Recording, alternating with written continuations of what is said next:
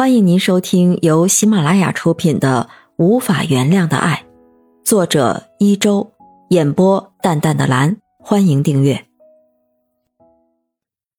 第二十八章牌匾风波下。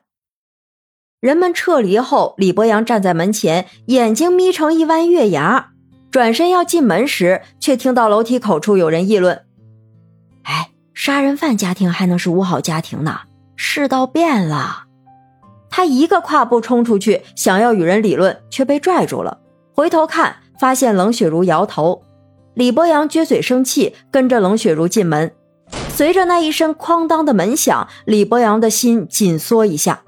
他下意识地扶一下墙壁，开口骂道：“就是看不得别人家好，连个祝福的话都不会说，吝啬鬼！”哪成想，一块牌匾却引起轩然大波。第二天起床，李博阳开门，抬头看门头，却发现牌匾被人动了手脚，中间的好字贴上一块黑色胶带。他一愣神儿，想要开口骂人，却忍住了，伸手撕去胶带，那胶带贴得紧紧的，一个缝隙也没有。他转身进门去拿刀子，结果被冷雪茹撞见，惊讶叫道：“你要干嘛？”他嘟囔道：“这哪是锦上添花？”分明是心口添堵。一向淡定的冷雪茹此时不再沉默，她叫喊道：“是谁干的？有种你站出来，别背后捅刀子！”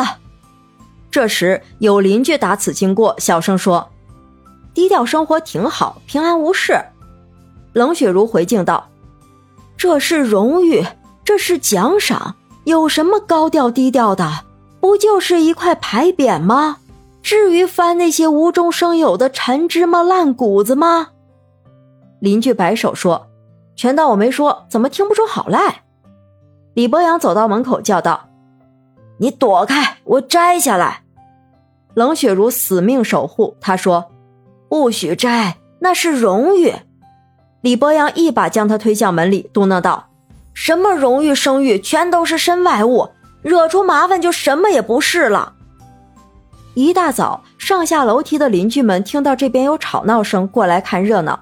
李博阳说：“正巧邻居们都在，我就声明一下，这是我女儿家，她是我亲家。我住在女儿家不正常吗？她住在儿子家不正常吗？什么年代了，还这么封建？难道你们不与亲家来往吗？”难道失去老伴儿，我就要永远待在家中，成为孤家寡人吗？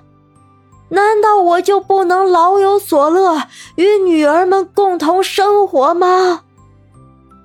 这一声声的难道质问，像火烤烟了一般刺激人们的泪囊。落下泪水的邻居们悄悄退下。冷雪茹站在凳子上，将贴在五好家庭牌匾上的胶带撕下来。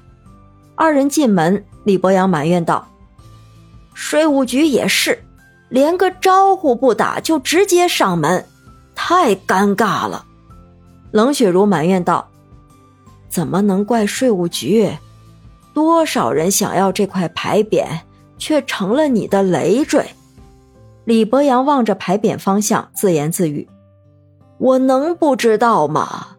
这块牌匾上有全家人的功劳。”冷雪茹问：“那你还要摘下来？”李博阳问：“不摘怎么办？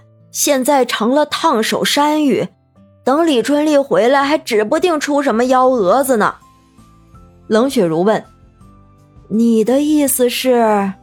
李博阳回答：“我的意思是摘下来，并且送回去。”说完，李博阳开门要摘牌匾，冷雪茹拽着他不许摘。二人推来搡去，冷雪茹脚下一歪，人顺着楼梯滚落下去。多亏有人上楼挡了一下，才免于继续滚下，摔得他动弹不得。李博阳大呼小叫跑下来，抱起冷雪茹。此时的冷雪茹嗷嗷叫着，李博阳头上留下豆粒儿大小的汗珠。他左右瞧着，安慰说：“别怕，我找春娇，找李思辰。”邻居提醒。还是打幺二零吧。说完，邻居拨通了幺二零。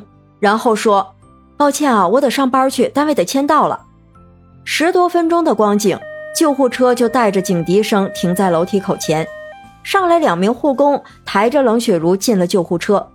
李博阳守在他身边，爱怜地说：“忍着点儿，一会儿就到了。”此时的冷雪茹紧闭双眼，不想看他。越是这样，李博阳就越是不安。他催促道：“能不能再快点儿啊？”医护人员回答：“病人经不住颠簸，这已经是极限了。”冷雪如叫喊道：“你能不能别指手画脚？消停一会儿能成哑巴吗？”从不顶撞他的人，此时出口不逊，可想而知，冷雪如的忍耐已经到了极限。李博阳自知又惹大祸了，经检查，肋骨受伤，肌肉组织也受了伤。多亏他平时注意保养，营养均衡，骨头无大碍，但需要住院治疗。李博阳给春娇打电话，让他过来照顾。春娇答应了，却没来。他给姐夫打电话，文军匆忙赶来。冷雪茹埋怨道：“你告诉他干嘛？”李博阳回答。我让春娇来，谁知道这个臭孩子竟然给他姐夫打电话。文军说：“别相互埋怨了，春丽不在家，我怎么能不回来呢？”他关切地问：“其他部位如何啊？”李博阳急忙汇报说：“还好。”文军生气地问：“这还叫还好？”冷雪如落泪，委屈地说：“好心当成驴肝肺。”文君望着妈妈那浑身的伤痛，埋怨道：“不就是一块牌匾吗？挂都挂上了，想摘下等我们回来不行吗？干嘛还像小孩子那样猴急呀？”李博阳解释：“被贴上一块黑色胶带。”文君反问：“那又怎么样啊？也许是小孩子淘气呢。”李博阳说：“也许是有人旧事重提呢。”冷雪如心里一愣，我怎么把这茬给忘了？不免后悔，长叹一声：“没完没了啊！”李博阳接话：“快了，万事终有了结。”最了解李博阳的人就是冷雪如，他拉着儿子的手说：“你岳父也不容易，这事儿啊，就到此为止吧。”儿子想要说话，母亲摇头制止。这些李博阳都看在眼里，他开始痛恨自己，怎么就没控制好情绪，又让事态扩大化，想隐瞒都不成，真是世事难料啊！他抬头对女婿说：“其实啊，我一直都想告诉你们一件事儿，但碍于……”冷雪茹突然打断他的话，叫道：“哎呦！”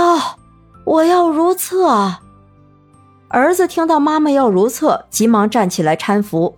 冷雪茹趁机赶李博阳出去：“快点回避吧。”李博阳转身离开，他站在楼道口，左右为难，说与不说就在一线间，迈过去就解脱了，腿收回来就一切照旧，怎么办呢？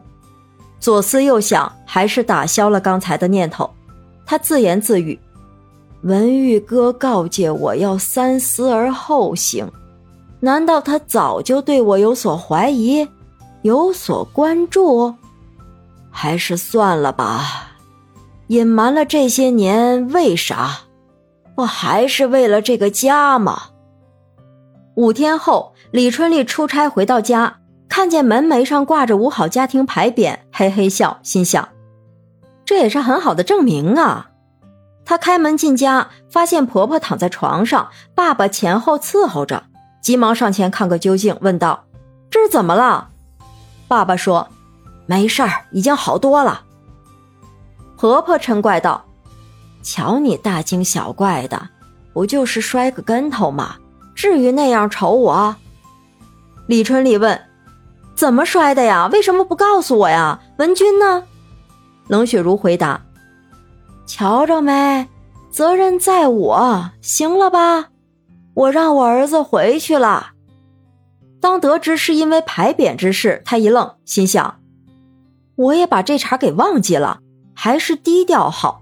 于是走到门前，抬头看牌匾，金黄色的四个大字镶嵌在鲜红的牌匾上，看着就喜庆。